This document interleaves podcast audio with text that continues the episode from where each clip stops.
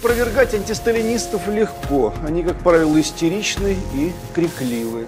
У сталинистов всех, кого стреляли, сажали, пытали, стреляли, сажали и пытали правильно. А гений вождя вообще неоспорим.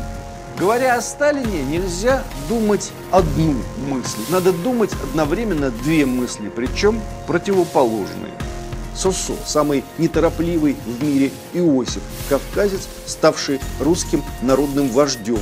Зачем ты убил, позволил убить так много людей?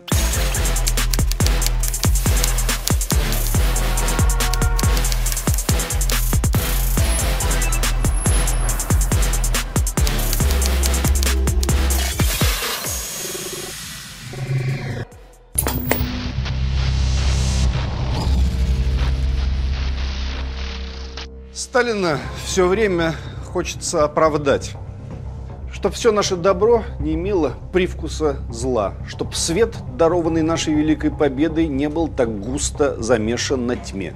И вот уже почти удается оправдание, вот уже почти готов бережно сложенный домик из фактов, доводов, цифр. Ведь опровергать антисталинистов легко. Они, как правило, истеричны и крикливы. Сталин – это просто наибольшая концентрация всего самого худшего в русском государстве и в русском характере вообще а, с большой примесью кавказского коварства. Но никакого, ничего эксклюзивного в нем я не вижу. И сказать, что он жив, это значило бы сильно ему польстить. Сталин гений? Нет, конечно. Нет? Нет, конечно. Истеричный человек кричит потому, что он боится своей неправоты. Боится, что его опознают по запаху и укусят за ногу. Надо покаяться, кричат они все время. Немцы же покаялись, кричат. Люди дорогие, немцы покаялись за дела, совершенные за пределами своего государства. Они понастроили по всей Европе концлагерей, где перебили аномальное количество граждан, не имевших никакого отношения к собственной стране, не германцев. Они расползлись во все стороны, как мор, как пожар, как ад. Вот и покаялись, принесли извинения другим. Впрочем, сейчас понемногу опять становится центром Европы. Извинения извинениями, а предназначение предназначением. Ну и как хотят.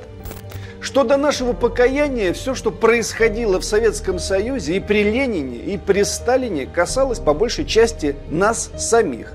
Кто перед кем должен каяться? Наши неолибералы в 90-е годы любили говорить «начни с себя». Ну так пусть они с себя и начнут. В их рядах, в кого пальцем не ткнешь, сразу дедушка из НКВД обнаруживается. Или бабушка, или нарком первого призыва, или представитель спецслужб, или разведчик, или еще какой начальник. Но нет, ни один за дедушку не покаялся, и за бабушку тоже. Напротив, любят рассказывать. Вот все вокруг были звери, а мой дедушка был хороший. Как будто на всех допросах рядом с дедушкой сидели. Но не сидели ведь. Застали дедушку уже стареньким. Он на коленочках катал, вареньем с ложечки кормил. Душка, а не дедушка. Разве можно вообразить, что он врагам народа в голову гвозди забивал? Ну, сойдемся на том, что все призывающие нас к покаянию и поющие про людей, стрелявших в наших отцов, которые строят планы на наших детей, таким образом решают свои личные проблемы со своими родственниками, а мы тут ни при чем. Но у нас другая напасть есть. Это сталинисты. У сталинистов всех, кого стреляли, сажали, пытали, стреляли, сажали и пытали правильно, а гений вождя вообще неоспорим. Послушаешь иной раз сталиниста, и сразу хочется его отправить к дедушке либерала на часок-другой, чтобы он вернулся с некоторой коррекцией взглядов.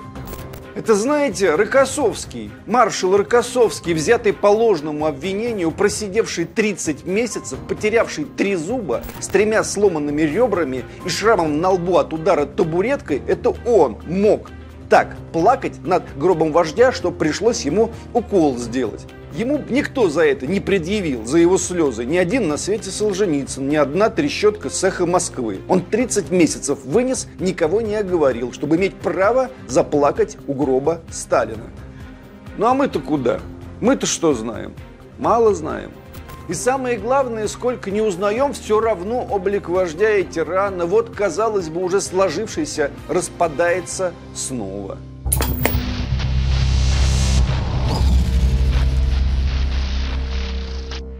Меня все время удивляет, у Сталина не имелось никакого особенного интереса к Грузии. Родина все-таки, но к Кавказу он был в сущности равнодушен. Мог бы из чувства ностальгии хотя бы отдыхать там почаще, но нет. Говорил он, вспоминают многие, совсем без акцента. Но при записи голоса акцент вдруг появлялся, проявлялся, причем резко проявлялся. Парадокс, да? В жизни не было, а в записи был. Результате пройденного пути, борьбы и лишений, приятно и радостно иметь свою конституцию, трактующую о плодах нашей победы. Приятно и радостно знать, за что бились наши люди. И как они добились всемирной исторической победы.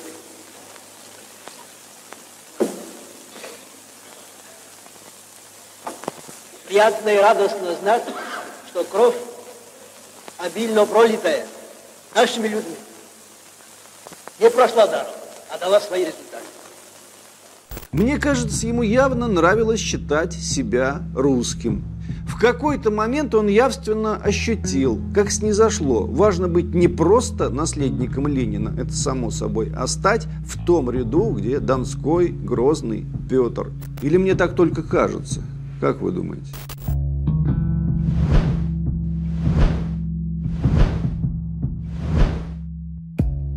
Родился Сталин 21 декабря 1879 года. Характерно, что в декабре родились и Жуков, и Конев, и Рокоссовский, величайшие полководцы Победы. И он, генералиссимус, главнокомандующий главных своих генералов.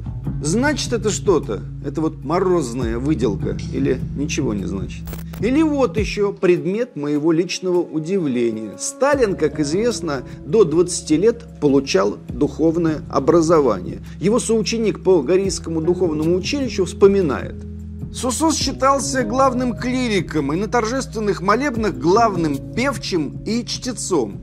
Другой говорит, в первые годы учения Сосо был очень верующим, посещал все богослужения, пел в церковном хоре. Он не только выполнял религиозные обряды, но всегда и нам напоминал об их соблюдении. И, наконец, преподаватель духовного училища констатирует, Сталин безупречно знал нотную грамоту до такой степени, что пел по нотам, помогая дирижеру и руководил хором что исполняли Бортнянского, Турчанинова, Чайковского.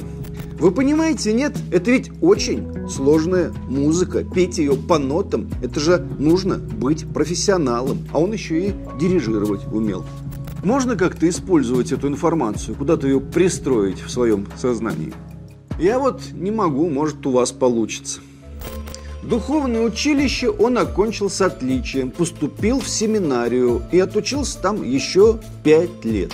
И там тоже долгое время был отличником. То есть он знал священное писание, догматику, литургику, церковно-славянское пение, грузинское меретинское пение. Был, безусловно, осведомлен в жанрах гимнографической поэзии, таких как тропарь, канон, псалом, акафист и так далее и тому подобное. А потом уже много позже, уже будучи революционером, Сталин тайно обвенчался со своей женой Екатериной.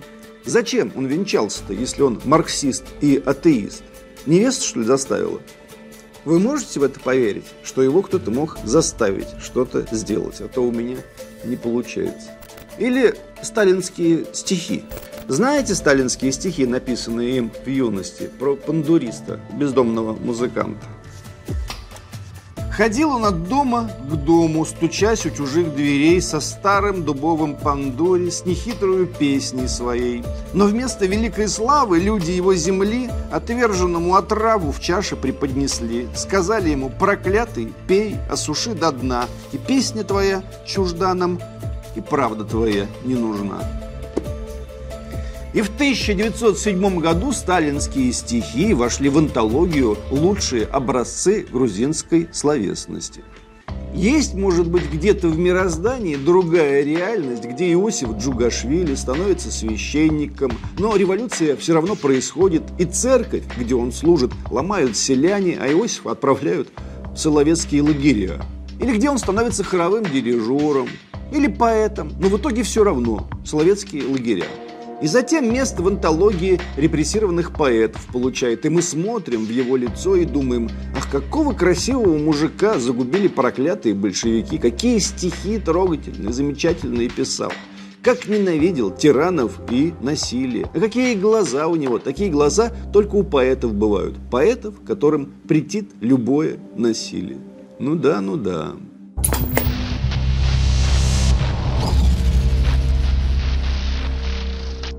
Псевдоним Сталин он взял в 33-летнем возрасте, дожив до Дней Христа и будто бы переходя в иное человеческое качество. Хотя, наверное, тоже совпадение. Но давайте еще один вопрос обсудим.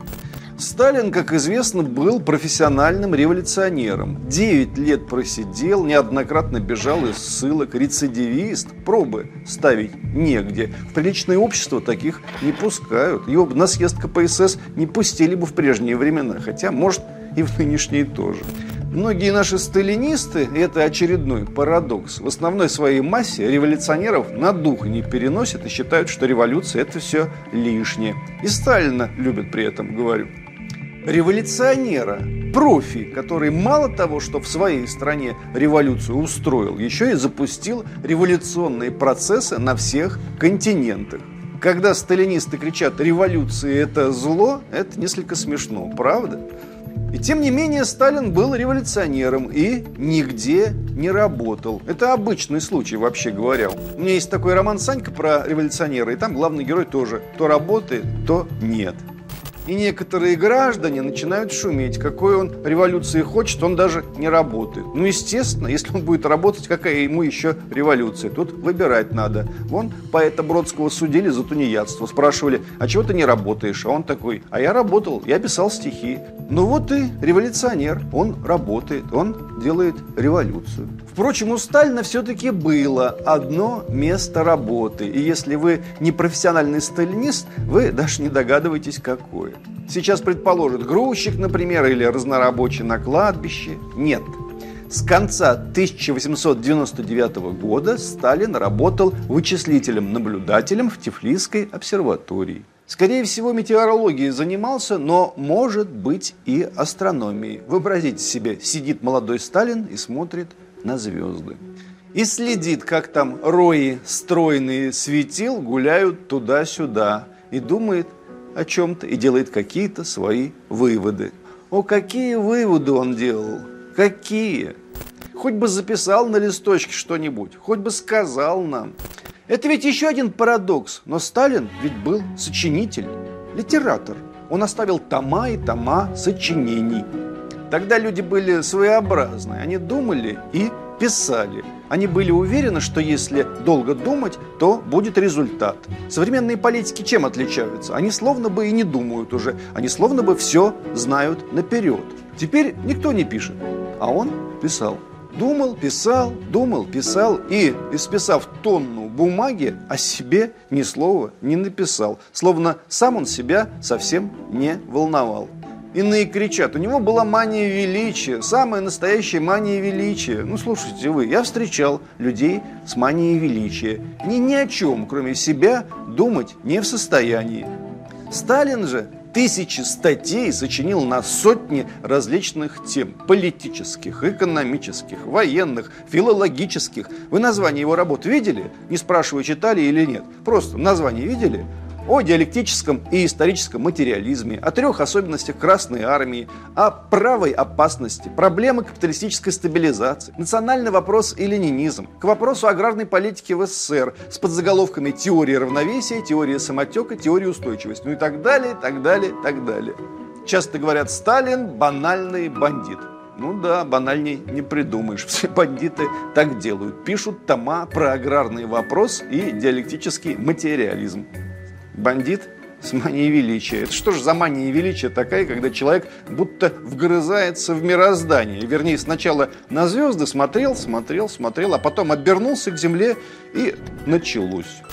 Чтобы как-то Сталина оправдать, иные идут на нехитрый подлог. Вот где были плохие большевики. Троцкий и компания. Они были против русских и придумали троцкизм. Это чтобы всех русских превратить в белых рабов.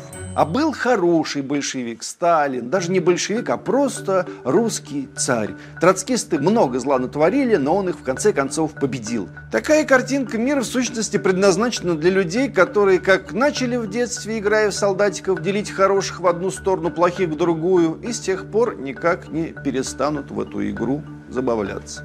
Сталин же и Троцкий занимались, по сути, одним делом. Понимаете, одним. Они были марксистами, они были учениками Ленина, и они боролись за власть. Сталин придумал слово «троцкизм», Троцкий придумал слово «сталинизм». Это термоядерные коктейли, куда каждый может добавить по вкусу чего угодно.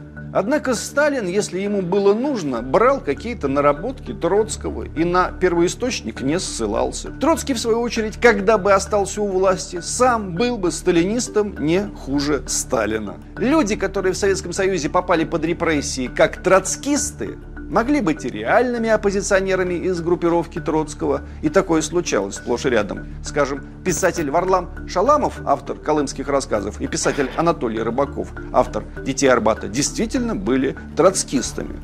И кроме всего прочего, наивными молодыми людьми, верившими, что если бы у власти остались Ленин или Троцкий, ничего подобного не происходило бы. Но иные репрессированные троцкистами могли и не быть. Более того, к середине 30-х огромная часть сталинских оппонентов к Троцкому не имели никакого отношения. И зачастую Троцкого ненавидели так же, как и Сталина и весь советский режим.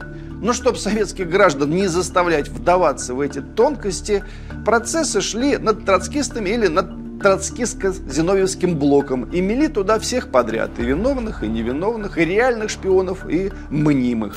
И вечерами, и ночами Сталин засиживался с главой НКВД Ежовым, обсуждая списки тех, кого предстояло репрессировать. Убить, понимаете? И здесь сразу Сталин как без пяти минут священник, как поэт и как человек, смотрящий на звезды, предстает каким-то другим. И смотреть на него не хочется, смотреть на него страшно, но придется. Потому что, помните, как там в поэме Сергея Есенина Анна Снегина, мужики у него спрашивают, кто такой Ленин? А поэт им отвечает, он вы. Вот и со Сталином то же самое. Сталин – мы не только сталинисты, а вообще весь народ, бессмертный полк, победители самой страшной войны в истории человечества, гениальные полководцы и солдаты, и раскулаченные крестьяне, и расказаченные казаки, и переселенные чеченцы, и переселенные крымские татары, и стахановцы, и героические шахтеры, и создатели космических кораблей, и сталинист Александр Андреевич Проханов, и дети и внуки сталинских наркомов, НКВДшников и МГБшников, и Николай Сванидзе, наш ненаглядный, и Венедиктов, наш родной, и Евгений Альбац, неотразимый, и Виктор Ерофеев прекрасный, и, конечно же, Александр Невзоров, уникальный гибрид Мефистофеля и Смердякова, и вся их рать. Все это Сталин, наш дирижер. Великий философ Александр Зиновьев вспоминал о тех днях, когда умер Сталин. «Моя мать», – писал он, – вырезала из газеты фотографию Сталина и вложила ее в Евангелие. Я спросил ее, зачем она это сделала, ведь Сталин был злодей. Она ответила, что Сталин взял на свою душу грехи всех других, что теперь его все будут ругать, и что кто-то должен за него помолиться. И вообще нельзя знать, чего больше вышло из его дел, добра или зла. И неизвестно, что бы на его месте сделал другой. Я, знаете, порой, когда вижу и слышу критиков Сталина, мысленно усаживаю их в Кремль в какой-нибудь 1933 год или даже в 1941. И знаете, как-то отрезвляет. Сами себе вообразите, фашистские орды перешли границу Советского Союза, а в Кремле сидят Ксения Собчак, Юрий Дудь и Григорий Явлинский. Представили себе? Мне кажется, это не понравилось бы даже коллективу радио «Эхо Москвы». Они бы вышли на демонстрацию с плакатом «Верните Сталина в Кремль». Думаете, нет? А я думаю, вышли бы. Говоря о Сталине, нельзя думать одну мысль. Надо думать одновременно две мысли, причем противоположные. Первое. Сталин – блистательный политик и стратег. Более того, просветитель, организовавший даже не для миллионов, а для десятков миллионов людей беспрецедентный, аномальный, неслыханный в истории культурный прорыв, когда темные, не умевшие читать и считать массы, через 20-30 лет стали суперэтносом, обладающим высочайшим уровнем культуры. Вторая мысль – Сталин – соорганизатор террора и, по сути, убийца. Факт. Или другие две мысли, попроще. Первая – революция – это зло. Вторая – иногда революция – это неизбежность. Равно как и следующие за ней коллективизации, индустриализации и прочие радикальные и трудные процессы. Ну а как вы хотите, чтобы дважды два было четыре? В случае со Сталиным дважды два может быть что угодно. Четыре, сорок, сороков, табуретка, которую бьют по лицу Рокоссовского, знамя победы над Рейхстагом. Все сразу. Все сразу, как в стихах великого Осипа Мандельштама.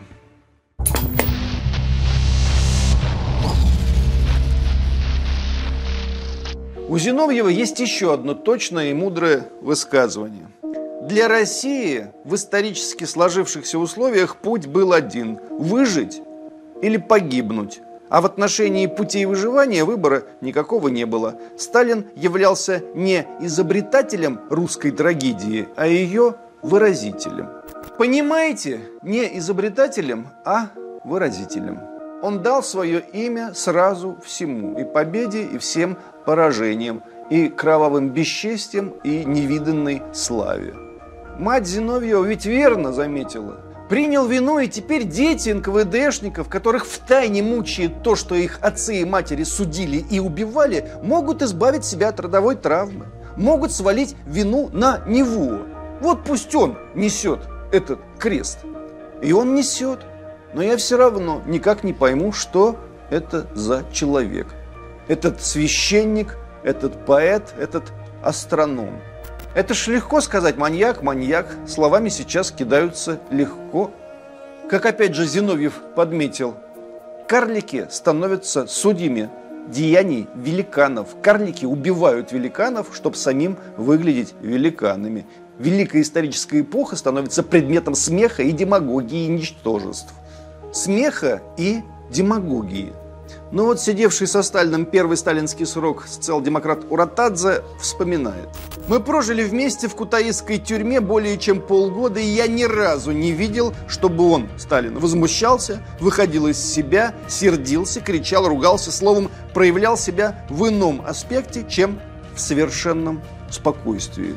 А вот из воспоминаний Громыка – в движениях Сталин всегда проявлял неторопливость. Я никогда не видел, чтобы он, скажем, заметно прибавил шаг, куда-то спешил. Иногда предполагали, что с учетом обстановки Сталин должен поскорее провести то или иное совещание, быстрее говорить или торопить других, чтобы сэкономить время.